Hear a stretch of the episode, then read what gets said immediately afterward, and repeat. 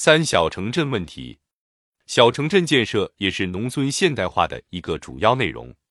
目前，发达地区大部分小城镇的硬件建设已经很上档次，可以算得上超前现代化了。但我们都看到，小城镇白天挺热闹，晚上就是这儿的傍晚静悄悄。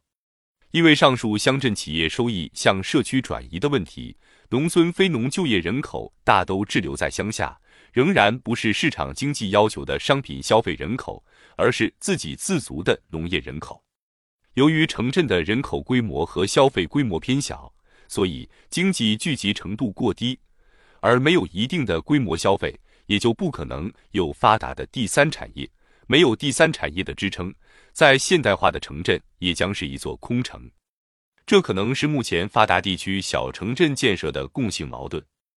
伴随而来的问题就是投资越来越大，占地越来越多，包袱越背越重，很多地方出现有城无市。小城镇发展将难以为继。中央早在一九八四年的一号文件中就明确了允许农民携带要素进城的政策。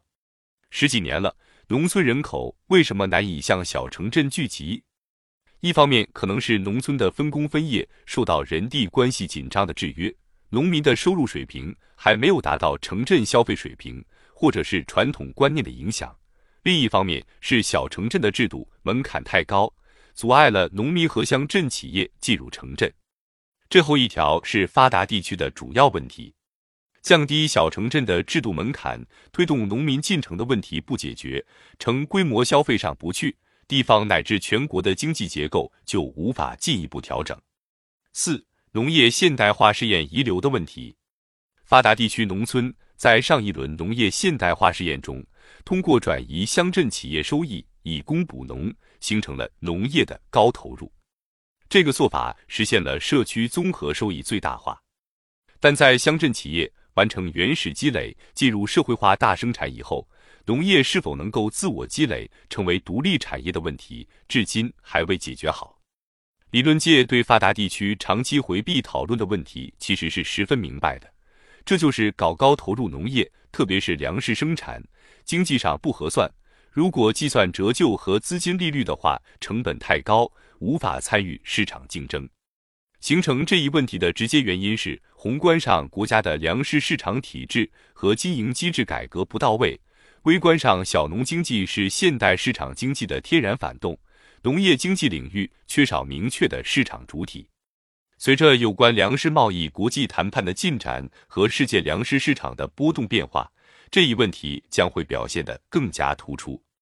大城市郊区一度搞区域割据和高投入的菜篮子工程，过去虽然起过保障供给的作用，现在看来也有同样的问题。比较一下大城市农副产品本地购销量的差别，就可以发现，政府的农业补贴正在通过郊区蔬菜和食品批发市场的交易大量流出去，城市的高价农业客观上已经变成财政的包袱。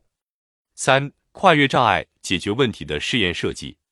农村现代化这个主题比单纯提农业现代化好，但许多问题在现行体制下操作的难度的确很大。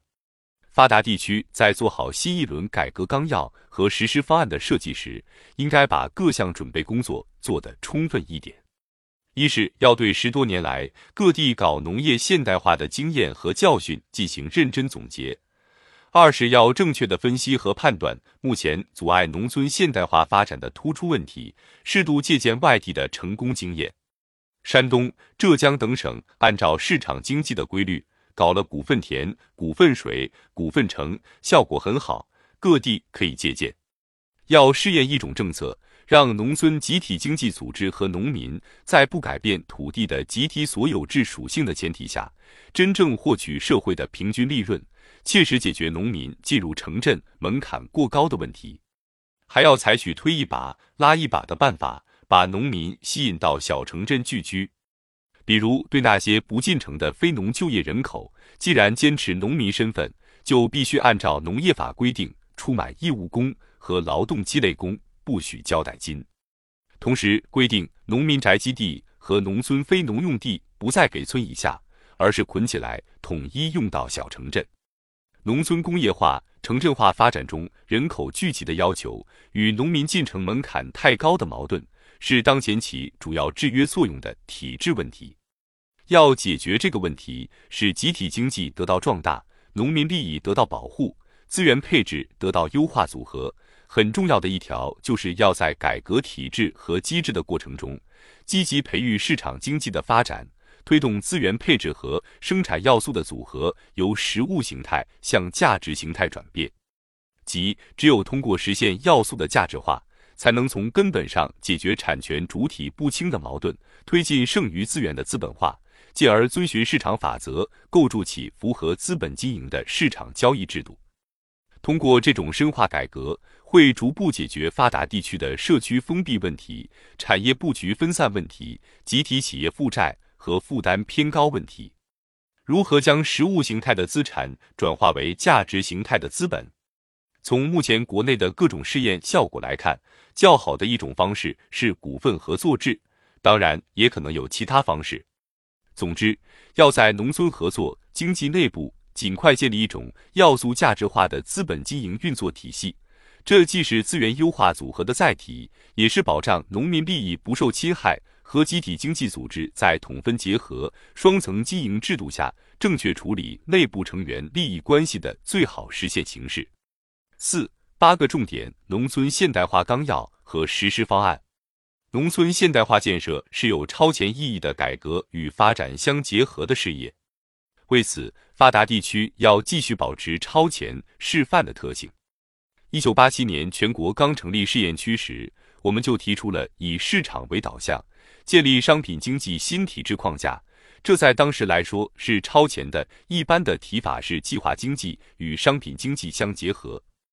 一九九二年党的十四大。明确了建立社会主义市场经济体制的基本目标，农村改革试验区的指导思想也就更加体现出来了。